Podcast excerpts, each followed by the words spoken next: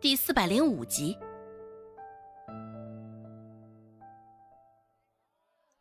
陈老刚刚那番落井下石，帮着那两个恶婆娘说话时，药铺内不少人都见着了。所以周芷说这话的时候，大家也都没有吭声，心里一阵认同。陈老斥道：“你这个小丫头，是不是想上天啊？”周芷也是一脸的动容，回应道：“看样子，陈老这是想要下地狱的节奏啊！哼，也是，陈老现在这般行径，定然只能下地狱。”陈老，你你你，被气的现在也找不到话了。而陈老现在也的确是理亏。周芷勾了勾嘴角，说道。有空啊，陈老还是得多哄枸杞泡泡茶，明明目，省得老做出这般丢人的事儿。陈老，哼，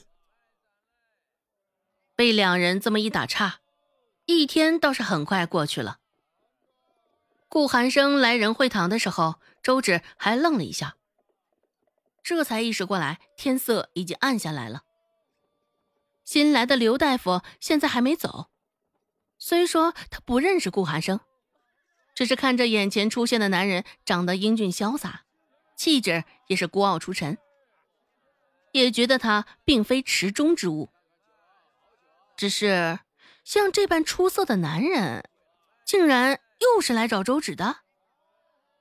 刘大夫有些大跌眼镜，睁大了眼睛，愣愣的看着眼前的画面。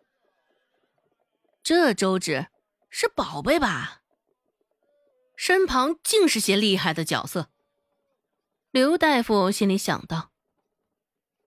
周芷没有注意到身后刘大夫的打量，还在为今天的事儿出神。在外头，周游桥与周成两个人或许不敢拿他怎么样，只是回到了周家，这就说不定了。而顾寒生却是敏锐的捕捉到了刘大夫的视线，见他的视线中纯粹只是打量，没有其他多余的意味。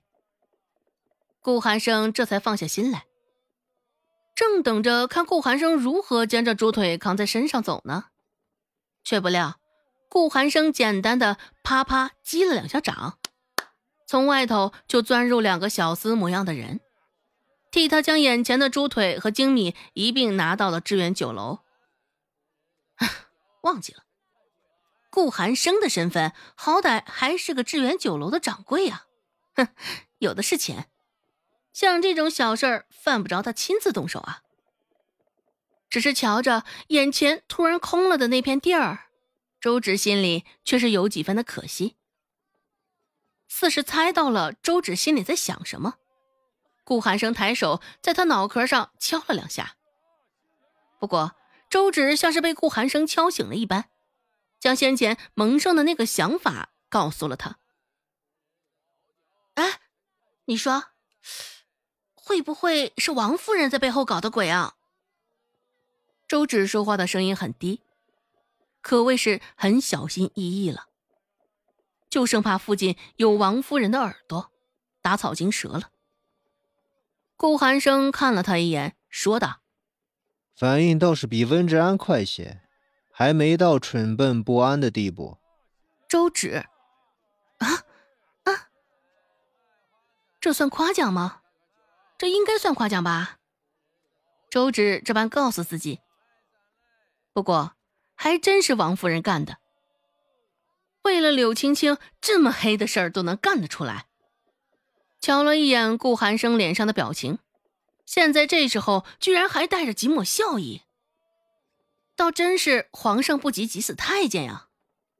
周芷刚想问问他有什么打算，接下来准备怎么做，只是嘴才刚张开，就被一道声音打断了。寒生，你怎么了？是不是哪儿不舒服？一道有些熟悉的男声。周芷抬眼看去，这是一张熟悉的脸。是顾寒征。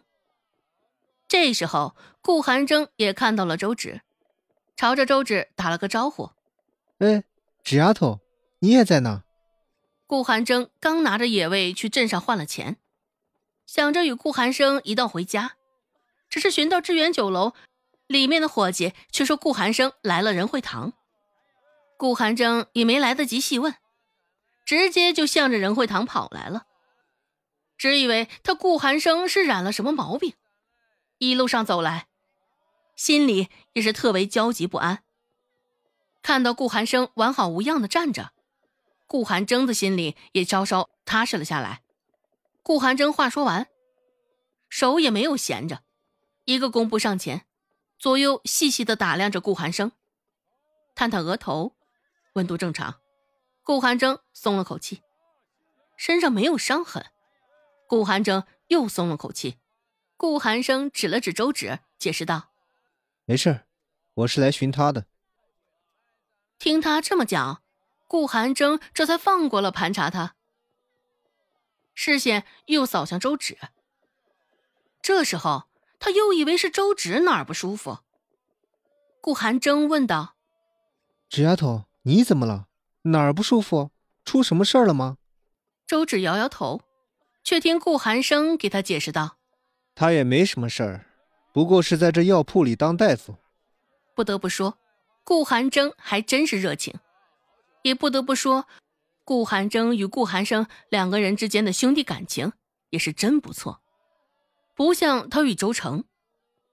不过，也有好的一面，他与周信关系不就不错吗？想到这儿，周芷的心情才稍微好了些。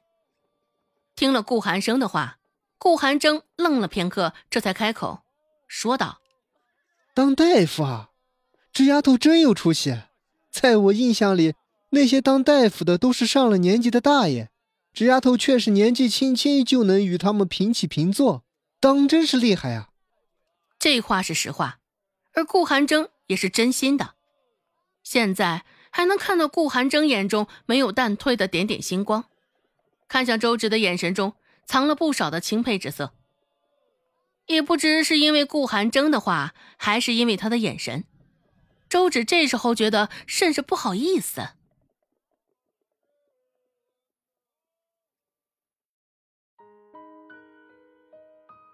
本集播讲完毕，感谢您的收听。感兴趣，别忘了加个关注，我在下集等你哦。